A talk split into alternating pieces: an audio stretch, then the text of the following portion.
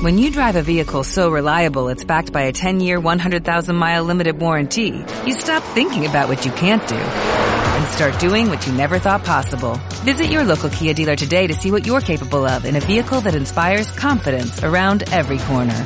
Kia, movement that inspires. Call 800-3334-KIA for details. Always drive safely. Limited inventory available. Warranties include 10-year 100,000-mile powertrain and 5-year 60,000-mile basic. Warranties are limited. See retailer for details. En recientes días hemos visto varios periodicazos con respecto a problemas en las maniobras aéreas en el Aeropuerto Internacional de la Ciudad de México y también la relación que existe esto entre el AIFA. Y pues invitamos al capitán Héctor Carvajal para que nos platique si realmente el Aeropuerto Internacional de la Ciudad de México está siendo afectado por el AIFA. Comenzamos.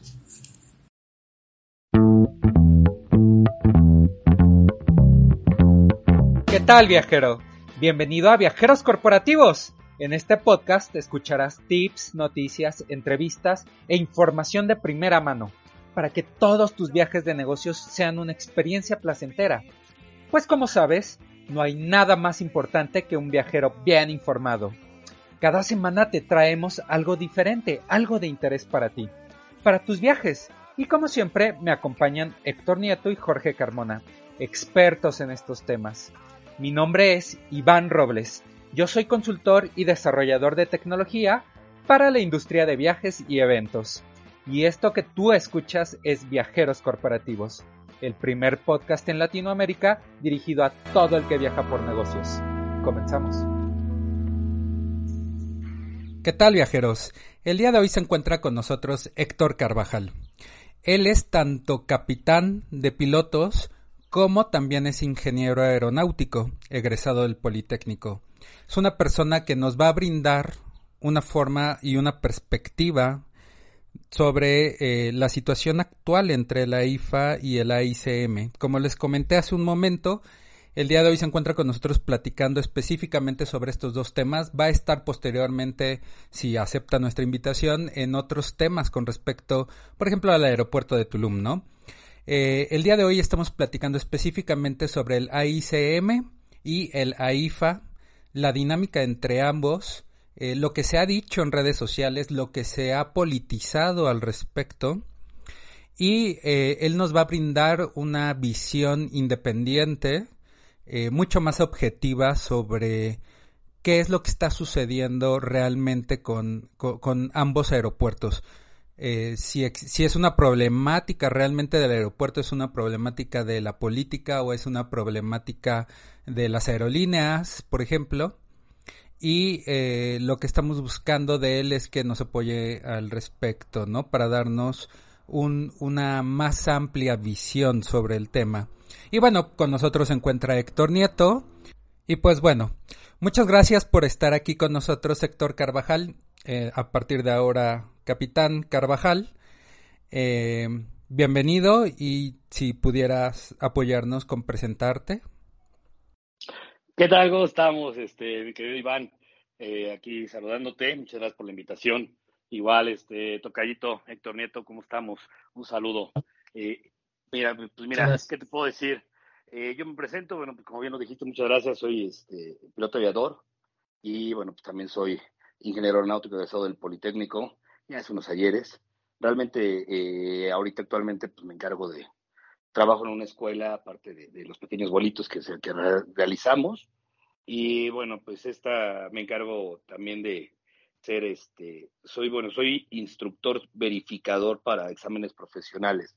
Es decir, estoy en los este, exámenes profesionales de los chicos, junto con personal del Colegio de Pilotos Aviadores y Nodales de la Agencia Federal de Aviación Civil y del CIAC, del Centro Internacional de Adiestramiento ¿no? para Aviación Civil. Esto es para obtener eh, pues tu, prácticamente tu examen profesional, ¿no? Tu licencia, tu cédula profesional y tu título profesional. Y bueno, pues como bien te decía, este, eh, aquí estamos y pues bienvenidos ahora sí para los, para todos los, este, los que nos van a escuchar en este podcast. Y pues aquí estamos para lo que nos, nos puedan, nos puedan preguntar y poder este, apoyarlos para que podamos entender cuál es, eh, en dónde estamos parados en el espacio mexicano. ¿no? Muy bien, muchas gracias. A partir de ahora te nombraremos capitán. Más fácil para identificar entre Héctor Nieto y tú. Héctorín, ¿cómo estás? Muy bien, Iván, gracias. Eh, Tocayo, qué un gusto ya después de tanto tiempo que no nos vemos. Eh, la verdad es que sí es muy importante este tema. Eh, mucha gente pues no tiene todo el conocimiento de, de, lo que está pasando entre los dos aeropuertos y la verdad creo que es importante que también como nosotros miembros del turismo sepamos cuál es la problemática o qué es lo que se nos avecina en un futuro para poder eh, en sí, de nuestro lado, pues también tomar ciertas decisiones en el aspecto de cómo vender un vuelo o algo, ¿no? Entonces, eh, muchas gracias por estar aquí y bueno, ilumínanos con tu conocimiento de, en este tema, capitán. Ah, no, ¿cómo crees? Para nada. Aquí, con todo lo que yo les pueda apoyar. Pues miren, eh, pues no sé más o menos cómo quieren que empecemos, qué quieren que les empiece a comentar este, por, acerca de las dudas. Primeramente, no sé, eh, capitán, si tú ya conoces ambos aeropuertos, ya has podido estar, bueno, asumo que la ICM es tu pan de cada día, pero el nuevo AIFA, ya lo conoces, ya, ya tuviste la oportunidad de estar ahí. Eh, ¿Cuál es tu punto de vista? Pues mira, eh, el AIFA ya desde que lo abrieron, o sea, ya remodelado y con todo lo, que hicieron, yo no he tenido la oportunidad de volarlo. Eh, lo he sobrevolado, sí. Este, antes pasaba mucho también este, volando por el tema de, la escuela, eh, porque tenemos, eh, salimos también de Atizapán de Zaragoza, ¿no? Salimos de ahí del aeropuerto y que está prácticamente 10 millas el aeropuerto este, de, de, Santa Lucía, ¿no? Que hoy, es, hoy en día es el AIFA. Este, pues mira, es un poquito complicado porque el AICM, el, Aeropuerto Internacional de la Ciudad de México, Benito Juárez, ya tiene muchísimos años que ya se preveía desde los años 90, empezando los 2000, se tenía pues proyectado un crecimiento exponencial en la aviación. Eh, por ende, cuando se da a conocer la parte del NAIM, ¿no? el aeropuerto que se iba a crear y se iba a construir en Texcoco, cuando se, se hizo la licitación y bueno, se empezó la construcción, este, pues obviamente nadie, nadie no se había politizado, pero eh, algo que, que, sí se debe de recordar, porque se, se, asumió y se dijo en su momento, no fue un proyecto a la ligera, fue un proyecto que llevaba más de 20 años, que no eran 20 años de los gobiernos, ¿no? Que decían, eh, era un proyecto que se traía para México para convertirse en el, pues ahora le llamamos hub, ¿no? Que sería la conexión internacional este, para, para pues, todas partes del mundo, ¿no? Vamos. Este, se contó, se contó obviamente con la, con la asesoría de la IATA. Eh, esta, esta es una organización este, internacional que se desprende de la ONU, ¿vale? Eh, de la Organización de las Naciones Unidas, y de ahí se desprende, primero que nada, eh, a través de un convenio llamado el Convenio de Chicago, firmado el 7 de diciembre de 1944, eh, se crea la OASI, la Organización de Aviación Civil Internacional, y a su vez se crea la IATA. La IATA se encarga de asesorar a todos, a todos los países en el mundo acerca de, de las construcciones, de los nuevos aeropuertos, conexiones, porque es su principal objetivo de la, de la IATA, eh, eh, ayudar a las conexiones internacionales entre todos los países que están firmantes de este, de este convenio de Chicago, ¿no? que es prácticamente la conexión del 94% de todos los países a nivel mundial. Entonces, eh, cuando se crea, se, se, llega a hacerlo de Naim, pues era porque iba a contar con una, con una infraestructura impresionante. Estamos hablando de seis pistas, seis pistas que te iban a permitir hacer tres despegues, tres aterrizajes, eh, simultáneos. Entonces, en el aeropuerto de la Ciudad de México, a pesar de que tenemos dos pistas, eh, no se tiene la distancia necesaria lateral para poder hacer las operaciones simultáneas, que sí se tiene en otras partes del mundo, en otros países primermundistas, vamos. Entonces, por eso se creó esta parte del NAIM. Desafortunadamente, pues se politiza, se generan ahí ciertas cosas y bueno, pues se cancela, se termina cancelando el NAIM y se apertura el tema de la IFA. De entrada, porque muchos eh, en la aviación dijimos que no, que no estaba bien el IFA. Primero que nada, por la, por la cercanía que se tiene con respecto al Aeropuerto Internacional de la Ciudad de México. Es muy, es muy cercano. Eh, y aquí nada más como para, para que les dé una idea, eh, cuando ustedes llegan a, la Ciudad de México y por ejemplo en época de verano, época de lluvias, eh, a veces no se puede aterrizar porque está cayendo unos tormentones aquí en el aeropuerto de la Ciudad de México y pues es imposible, ¿no? Aterrizar. Entonces se van, se van a sus aeródromos alternos. Al irse a los aeropuertos alternos, todo el mundo pensaría que pues el más cercano es Toluca, ¿no? Y desafortunadamente no, no da. Toluca no, a pesar de que es un aeropuerto internacional, no cuenta con infraestructura como para recibir tantas aeronaves en ese tipo de cosas. Prefieren mandarlos al aeropuerto alterno de llegada del ICM, es Acapulco. Y si no fuera Acapulco, es Querétaro. Esos son los dos principales que se tienen.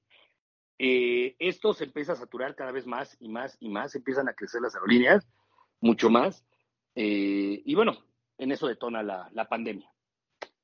Cuando detona la pandemia, bueno, pues nos dan un, un frenón a todos a nivel internacional, a nivel mundial, y, bueno, pues empieza, no empiezan a crecer, al contrario, reducen vuelos, eh, el 50-70% de los pilotos pierden sus chambas ¿no? de México. Y bueno, pues ahorita cuando ya empezamos otra vez a, tomar esta, línea de, crecimiento, pues se viene un crecimiento al doble exponencial, ¿no? Entonces, eh, hagan de cuenta que en el espacio aéreo mexicano, antes se tenían, no sé, siete sectores. Era un, hagan de cuenta que es un círculo sobre la Ciudad de México que abarca Toluca, que abarca Querétaro, que abarca Puebla, que abarca casi Acapulco. O sea, es un espacio aéreo muy grande. Eh, porque en México, México se divide en cuatro centros de control. Centro México, Centro Mérida, Centro Mazatlán y, este, y Centro Monterrey. Pero dentro de cada uno de esos centros existen sectores. Estos sectores son los que permiten a nosotros como pilotos que nos lleven de la mano prácticamente para saber eh, dónde nos encontramos y nos monitoreen eh, de forma segura, ¿no? Vamos, nos llevan sobre las carreteras del aire, que sí le conocen, que se llaman aerovías, en este caso aerovías de baja altitud, aerovías de, de grandes altitudes, por arriba de 20 mil pies, que son los famosos niveles de vuelo. El problema era que antes en México tú no podías entrar de cualquier parte. Entonces, tú siempre, si venías del sur, si venías de Centroamérica, venías de Acapulco, de Veracruz, de, este, de esa parte, tenías que entrar por abajo, por, por Cuernavaca prácticamente, y sobrevolar el, el aeropuerto de México a una cierta altitud y hacer una maniobra para poder entrar por un, por un BOR que se llama San Mateo. Este BOR de San Mateo está muy cercano allá a Tizapán de Zaragoza. Entonces, no importaba de dónde vinieras, todos tenían que pasar por San Mateo. Entonces, imagínate el tema de, para entrar a las pistas 05 derecha, 05 izquierda. Y si entrabas para las 23, tendrías que pasar forzosamente sobre Santa Lucía, hoy en día la IFA. ¿no? Entonces, todo, todos los tráficos pasaban por ahí. Imagínense la saturación, es un cuello de botella impresionante. Entonces ya México ya no le daba, no daba para, para, este, para esto. Y no sé si les ha tocado, eh, desafortunadamente, muchos, muchos pasajeros, incluso a mí me tocó como pasajero, eh, eh, aterrizar en Ciudad de México y que nos dejaran en el avión 40 minutos, una hora para que pudiéramos bajar del avión, porque ya no hay ni espacios, ¿no? Ya no hay este, posiciones de tan saturado que está el ICM. Entonces, cuando entra ya la IFA, desafortunadamente se tiene que reestructurar completamente el espacio aéreo. Y se reestructura por dos cosas, que eso tampoco lo sabe la gente. Desde el 2010, primero de enero del 2010, a nivel internacional, tanto IATA, la OASI y en este caso la, la, la, bueno, la instancia eh, eh, que nos regula México, que se llama la FAA, la Federal Aviation Administration de Estados Unidos, eh, se llega a un acuerdo donde se rige y se dice que dentro de 10 años, es decir, para el 2020, todos deberíamos de tener un, nuevo tipo de navegación.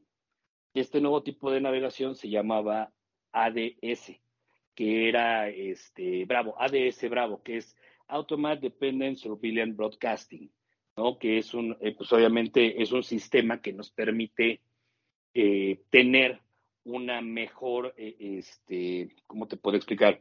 Un mejor control, vamos, porque ya se va dando en tiempo real, ¿no? Ya la, la, la señal de enviarse desde antenas del, de la Tierra al avión, el avión a la Tierra, este, era muy rápido, porque antes era así, era de la antena, del avión, mandaba una señal a la antena de la Tierra. La antena de la Tierra la regresaba al avión, la decodificaba y hacían todo eso. Hoy en día no se hace así, hoy en día todo es satelital. Entonces, durante esos 10 años se generaron, se pusieron en órbita más de 120 satélites para poder tener este tipo de navegación, conocida también como ARNAV o navegación de área. Y también se especifican mejores llegadas y todo, llamadas llegadas CRNP o PBN, que ya son otro tipo de navegaciones mucho más avanzadas. Y bueno, para no hacerte el cuento largo, todo esto, todo esto influye a final del día, se satura, se cambian las llegadas, eh, no existen ya las mismas llegadas que se tenían antes, se tiene que reestructurar todo. Todo, yo como les decía, todos pasaban por México, unos se desviaban si llegas a la 05, a las pistas 05, pues se metían por San Mateo y todos formaditos y bueno, un cuello botella. Se iban a la 23 por Santa Lucía para irse hacia Texcoco y aterrizar. Era un tema. Eh, hoy en día lo que hacen es puedes entrar, imaginen que se pone un octágono, la forma del, centro México es un octágono literal. Entonces, lo que es norte, sur, este y oeste son las salidas de los aviones, por ahí salen, y bueno, sus despegues. Y cuando van llegando hacia territorio mexicano, bueno, hacia lo que sería Centro México, eh, entran por las esquinas, por las diagonales, vamos. Pero no nada más es llegar por ahí que se reestructure todo, sino eh, todos pueden llegar a una misma altitud y para poder descenderlos tienes que hacer virajes un poquito más pronunciados, bueno, de hecho bastante más pronunciados. Este, parece que tienes que ir descendiendo haciendo espirales en algunos casos y bueno, se empieza a conflictuar más, ¿no? Y ya empezamos a tener una saturación. Ahora, entra la IFA. Cuando entra la IFA, eh, yo que tengo las cartas de la IFA, de sus salidas codificadas, llegadas codificadas, eh, te das cuenta que no hay margen de error. En el, en el AIFA no hay margen de error. O sea, yo sé que los pilotos mexicanos, y eso lo he tratado muchas veces, los pilotos mexicanos somos pilotos de nivel internacional, de hecho, eh, somos uno de los pilotos más, más cotizados en el mundo. Yo creo que estamos en el top 3 de los mejores pilotos del mundo, y esto es por la pericia del mexicano propia, ¿no? Por la cultura del mexicano de, de, ser autodidacta este, y de tratar de, pues de sobresalir. Eh, eh, el mexicano sobresale sin importar en lo que hagas, ¿no? En todo el mundo. Por eso somos tan cotizados. Tú puedes irte a cualquier parte, al, lugar más recóndito del planeta y vas a encontrar un mexicano, ¿no? Y que le va bien y que sobresale, porque así somos los mexicanos, ¿no? Este, ya otra historia será que, bueno, pues entre mexicanos nos pongamos en pie, bueno, eso ya es, ese es un tema muy cultural, muy mexicano, ¿no? Pero, pero en términos generales somos, somos eh, muy profesionales en lo que hacemos. Y bueno, pues para no, no, no hacer más, más largo esta, esta pequeña información, te comento, sí, sí ya no se permite, no se puede eh, tener ningún tipo de error. Eh, lo que pasó, por ejemplo, con el, el, el, avión este de Volaris, ese, ese fue la gota que derramó el vaso. Yo mismo, a mí me llegó ese video, a mí me lo compartió un capitán, eh, compañero mío, este, a las 11 de la noche, poquito antes de las 11 de la noche, y yo lo puse en mi red social, lo puse en mi TikTok, ¿no? Y cuál va siendo mi sorpresa, se volvió viral. en menos de 24 horas ya tenía más de un millón y medio de vistas y una cantidad impresionante de, de comentarios. Este, desafortunadamente no es el primer incidente. Eh, de hecho, se, se ha, a raíz de eso ya se ha externado más público el tema, ya lo habló eh, este, el Colegio de Controladores Aéreos de México, el Colegio de Pilotos Aviadores lo ha dicho, este, y bueno, todas las instancias, ¿no? Eh, todos, todos estamos sacrificando o crucificando al, al, controlador. Efectivamente, hubo un error del controlador, este, pero la diferencia entre incidente y accidente es, el incidente es algo que pasa, pero que se controla y se resuelve. Un accidente ya es una cadena de errores que no se pudo, este, o que no lo, no lo corregimos y que pone en, en peligro la vida de las personas y o, obviamente, de, de, la aeronave, ¿no? Entonces, eso esa es la gran diferencia entre un incidente y un accidente. Y los incidentes son más, más normales de lo que creen en la parte de la aviación. Ok, pero lo que estamos viendo es que está, está siendo politizado esto, ¿no? O sea, estos incidentes ocurren comúnmente más de lo que quisiéramos, pero están siendo ocupados como una, una forma de politizar e ir en contra de, de este nuevo aeropuerto, o realmente sí existe algo que eh, una, una mala eh, estrategia logística o una mala ubicación o algo así. O sea, realmente sí existe algo adicional que, que debamos contemplar. Ya, mira, es bien importante entender esto. Desafortunadamente eh, llegó el tema de la política, ¿no? Lo que menos queremos en la aviación es que se meta la política. Que cuando llega la parte de la política nos dicen, es que en los gobiernos le pagaron a IATA, contratan una empresa y esta empresa está con la mafia del poder y te empiezan a llamar esas cosas y dices, no puede ser, o sea, la IATA es una es una dependencia a nivel mundial, este, bueno, es una, pues sí, un organismo, ¿no? Descentralizado prácticamente, pero que es partícipe de la Organización de las Naciones Unidas, que obviamente él no busca ningún beneficio. Eh, ¿Qué pasa con el AIFA? Es una decisión eh, mala tomada, malmente tomada, muy visceral, yo te lo podría decir de esta manera, que es, es visceral, porque se trata de implementar forzosamente eh, este, un aeropuerto donde quieren que tengan pues un crecimiento exponencial. Pero ¿qué crees, compañeros? Esto es algo que tampoco lo saben. Yo les comenté ahorita que México bajó a categoría 2 a nivel mundial en seguridad. Eh, a nosotros nos hacen un, a todo México, ¿no? A la autoridad aeronáutica específicamente, cada año la Federal Aviation Administration eh, manda a muchos inspectores, verificadores certificadores a todos los espacios aéreos mexicanos, a todas las comandancias, a la Agencia Federal de Aviación Civil, para, eh, ¿cómo se llama?, auditarlos.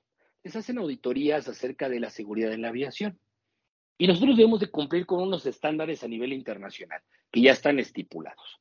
Estos estándares, bueno, pues eh, no los cumplimos, nos encontraron, al igual que en cualquier auditoría, te encuentran observaciones, ¿no? Y esas observaciones se pueden, este, pueden acrecentar y se le dieron a México seis meses para, para corregirlas. El problema es que no pusimos manos a la obra, no se puso manos a la obra. a nosotros nos, te, pongo un ejemplo, nos auditaron en agosto del, no sé, 2020, por decirte algo, y en febrero del 2021 o mayo del 2021, pues como no entregamos nada, pues nos quitan la categoría 1. ¿Por qué te comento esto? ¿Por qué les comento esto? Porque al perder la categoría 1, México no puede aperturar ningún, eh, ninguna ruta más nueva hacia territorio estadounidense. No puedes crear una nueva ruta. Si ahorita crean una nueva empresa, llámese este Patito ABC, por decirte algo, eh, esta empresa o esta aerolínea, aunque le inyecte todo el capital del mundo, no puede volar a Estados Unidos porque no estás cumpliendo con los parámetros mínimos requeridos de seguridad y perdimos la categoría. Entonces, todo eso se empieza a juntar, implementan el AIFA y quieren que vuelen de desde la IFA. No se puede, no se puede porque estamos, eh, eh, estamos atados de pies y manos porque seguimos estando en categoría 2. Necesitamos primero que nada recuperar la categoría 1 para poder entonces sí decir, ah, bueno, pues ya ahora quiero este, meter el 20, 30%, que eso es lo que ahorita se están haciendo, están diciendo que, que van a empezar a meter 30, 40% de, los, de las operaciones del, del ICM a la IFA. No se va a poder. Al menos se van a poder los vuelos nacionales, sí, pero los vuelos internacionales no se pueden. Entonces, eh, eh, esto se salió de control, esto se politizó y se sigue politizando, y lo único que está pasando con esto es que estamos perdiendo el, punto real o la meta real que es entregar operaciones seguras de vuelo. Y eso está muy peligroso. Hoy tengo una duda. Bueno, eh, entiendo ahorita la, problemática que, estamos sufriendo con, con, esto del AIFA. De acuerdo a tu experiencia, a tu criterio, ¿cuál sería la solución eh, para poder, eh, bueno, de entrada tener esa conectividad, y volver a tener esa categoría 1 que, que tanto anhelamos? Eh, ¿Cuáles serían las soluciones? Aparte de decir, ah, bueno, vamos a volver a poner el, el Naim, ¿no? ¿Qué es lo que tú recomendarías en este caso a nivel gobierno o, no sé, de las aerolíneas? ¿Quién es el que tiene que actuar en este momento para mejorar esta situación? Perfecto, mira, e, es bien sencillo. E, es muy sencillo y es una lista bien, bien práctica, pero que es, esto es, a, si lo queremos a corto plazo, lo primero que tenemos que atacar, impresionante, es recuperar la categoría 1.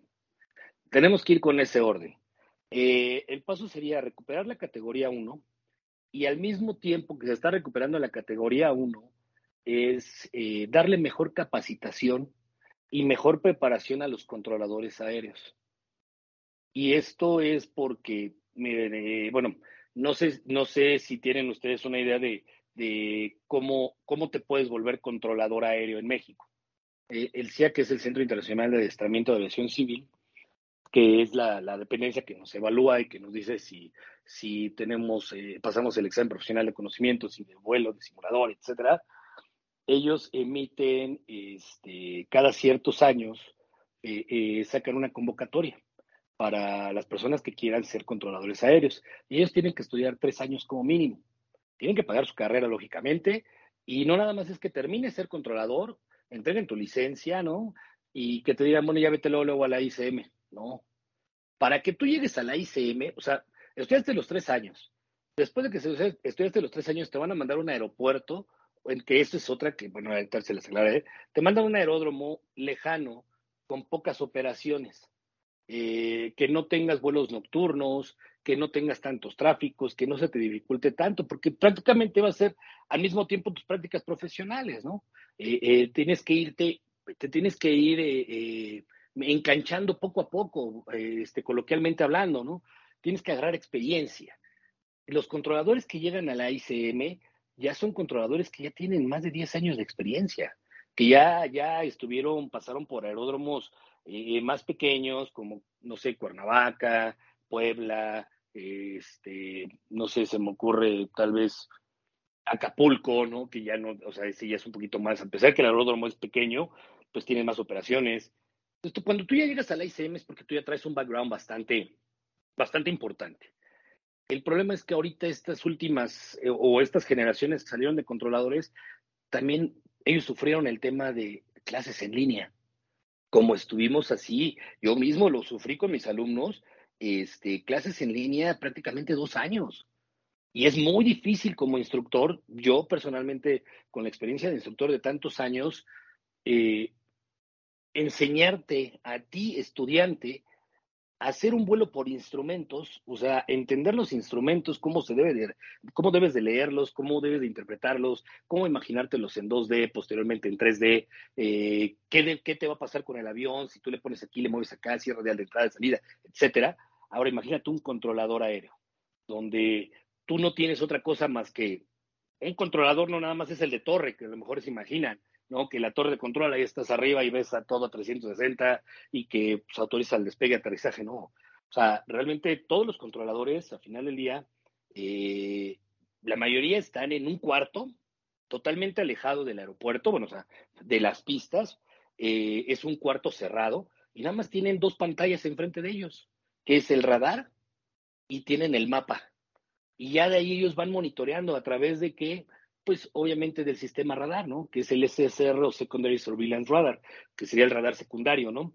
Eh, donde ves simplemente los aviones cómo van y te aparecen sus velocidades y ahí tienen ellos que interpretar y tienen que imaginarse y tener una conciencia situacional muy, muy eh, eh, fina para poder decir, oye, este avión es un avión con una, un peso mayor, viene mucho más rápido, y acá traigo un avión más pequeño, el avión más pequeño está cercano, está a 10 millas, el otro está a 40, pero por velocidad, antes de que aterrice el pequeño, este ya le está cayendo encima, entonces tengo que desviar al avión más pequeño para darle prioridad al más grande y posteriormente, o sea, sí, sí más o menos de, trato de explicar la problemática que tienen los controladores. O sea, no puedo, yo no, yo no te podría o sea, no me podría poner a decir que los controladores tienen error. Eh, simplemente es falta de pues más, más actualizaciones, más, ¿cómo te podría decir? sí, más experiencia. Esa sería la palabra, ¿no? Yo creo que es más experiencia. Porque ahorita los que están, muchos ya son, este, son nuevos, son nuevos. O sea, en términos generales, serían esas dos primeras, ¿eh? Y ya de ahí en adelante yo te podría decir que sí hay más cosas que podemos hacer, ¿no? Eh, eh, se puede ir trabajando. Pero en términos generales, esas dos primeras serían yo los que, las que pondría sobre la mesa. Y, creo que también tienen que estar bien psicológicamente, ¿no? Ahorita que estás comentando esto, la verdad no, no me lo imaginaba así. O sea, el peso y la responsabilidad que tienen ellos tienen que estar, pero prácticamente súper bien concentrados, o sea, tienen que estar bien emocionalmente porque si toman una mala decisión pueden matar gente, vamos, ¿no? Es, es, correcto, es correcto. Eh, bueno, el mejor ejemplo, yo siempre he dicho, el mejor ejemplo y yo creo que una de las mejores eh, eh, formas o situaciones que nosotros como o las personas externas a la decisión se pudieron dar cuenta de si funcionaba o cómo, cómo, cómo estaban ellos, fue la película esta de, de Sully, ¿no? La del accidente del Cactus 1549 este, del Hudson River, ¿no? En Nueva York, eh, que sale, bueno, pues esta película, ¿no? Importante. Eh, ahí nosotros podemos ver al controlador, ¿no? Cuando pierde el avión, cómo se pone, eh, lo que sigue, que entregas ahí, das el, o sea, cedes a otro controlador, entra a suplirte, y a ti te encierran en un cuarto hermético y te esperas hasta que lleguen este, y te van a empezar a interrogar. Él mismo no sabía que se habían salvado. Eh, ya en, mira, una de las cosas que nosotros como pilotos también tomamos, este, hay una parte que se llama CRM, ADM, se conoce como es la Administración de Recursos de Cabina y las decisiones aeronáuticas. ¿no? Eso se llama así, es eh, Crew Resource Management con Aeronautical Decision Making. En la parte de piloto nosotros vemos qué es lo que tenemos que hacer como pilotos, pero también vemos lo que hacen los controladores. Y los controladores cuando tienen un problema con un piloto, o sea, con un avión que trae un, algún, alguna situación, ellos también tienen que utilizar muchos acrónimos, muchas ayudas, que es un famoso acrónimo llamado ASSIST, o el famoso este, Shell, modelo Shell, que es el software, eh, liveware, eh, hardware y es el environment, o sea, todo ese, todo ese tipo de, acrónimos que nosotros utilizamos es para, para, para que nosotros dependamos y, actuemos de forma correcta. Tienes toda la razón. Nosotros como pilotos y los mismos controladores hacemos exámenes psicofísicos integrales. ¿no? Estos exámenes, yo que ya cumplí más de 40 años, tengo 41 años actualmente, eh, yo tengo que hacer mis exámenes médicos cada seis meses. No son baratos pero lo tenemos que hacer. Si quieres volar, lo tienes que hacer. Y a nosotros cada cinco años nos hacen un examen psicométrico aproximadamente de 600 preguntas.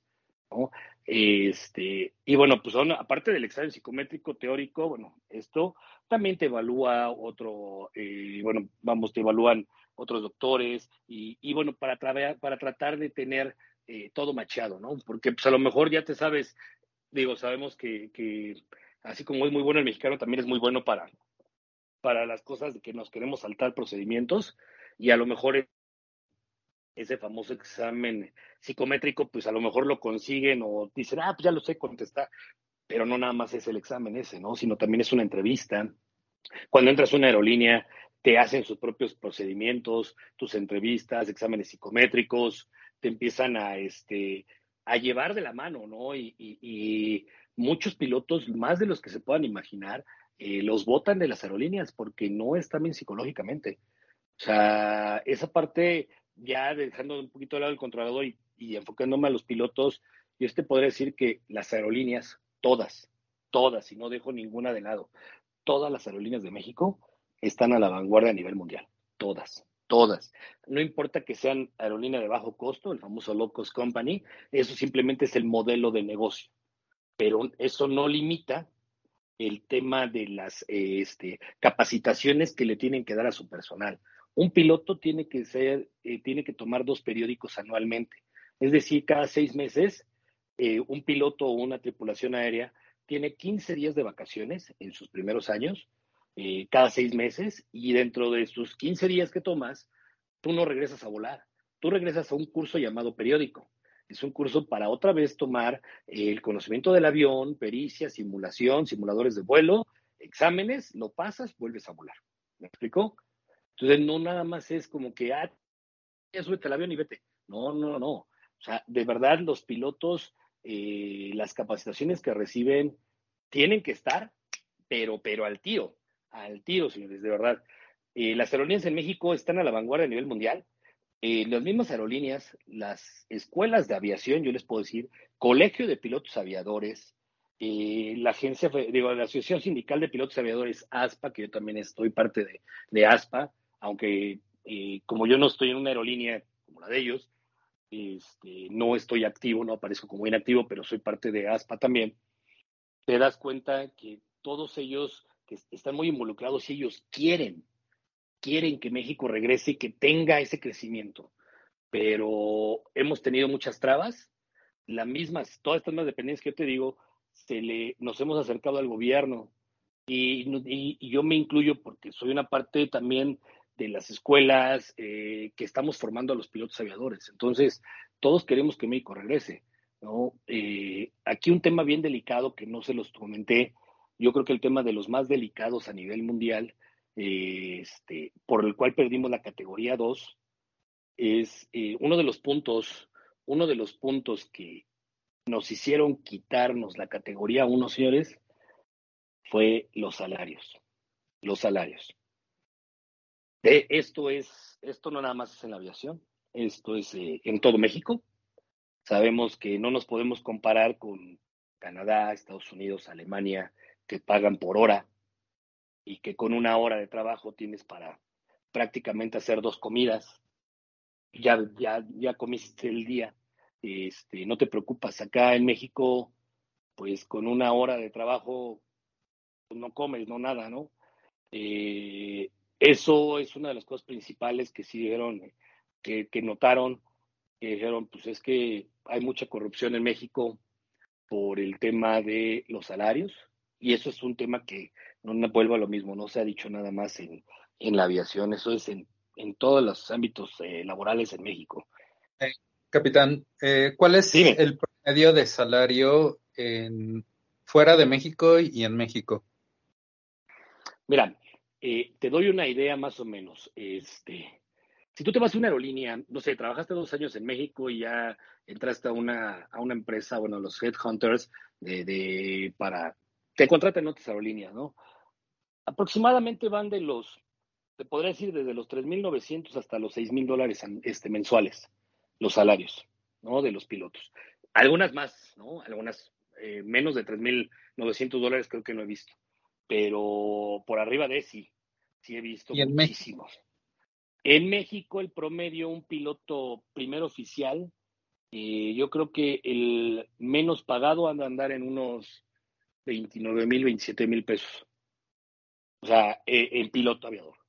Un oficial de operaciones, que es otra parte importante, ellos estarán en unos 12 mil pesos mensuales. Este, y yo creo que uno, un controlador, pues yo creo que de sus primeras veces, yo creo que andará como entre los 12 y los 15 mil para empezar. ¿eh? No creo que, no creo que estén más.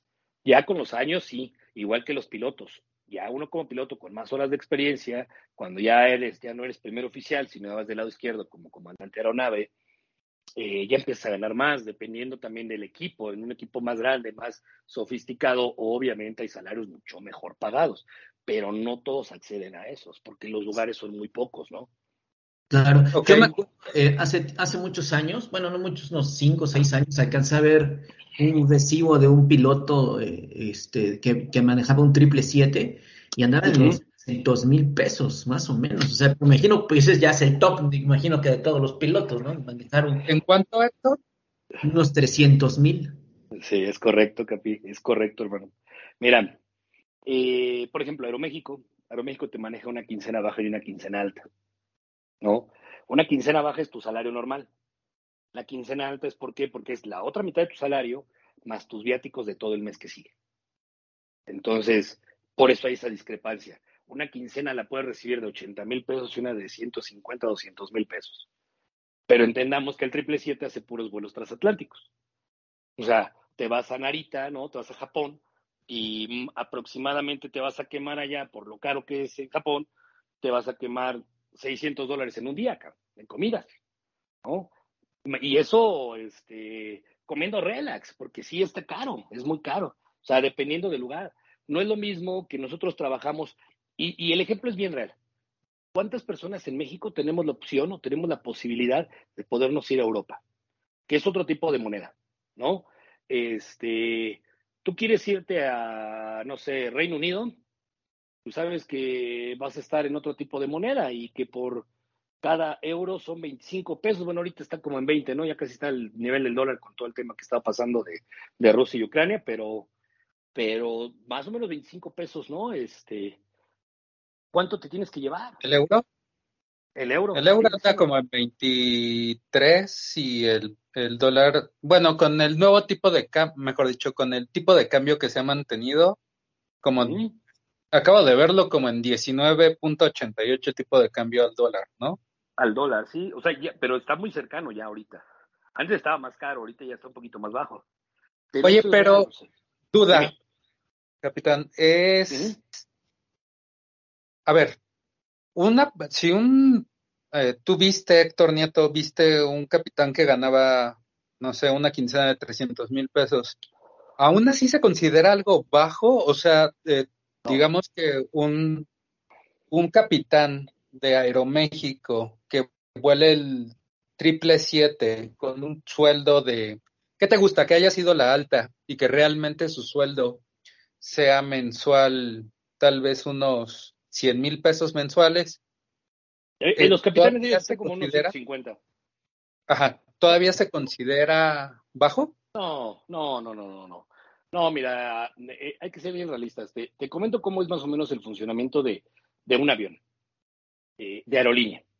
Imaginemos una aerolínea en la que me digas, ¿no? Y tiene cinco aviones, ¿no? Una aerolínea X tiene cinco aviones.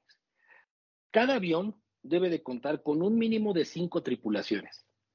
Cinco tripulaciones, te hablo de un, vamos a hablar de un Airbus 320 que tiene ciento, aproximadamente 120 asientos, la configuración más sencilla.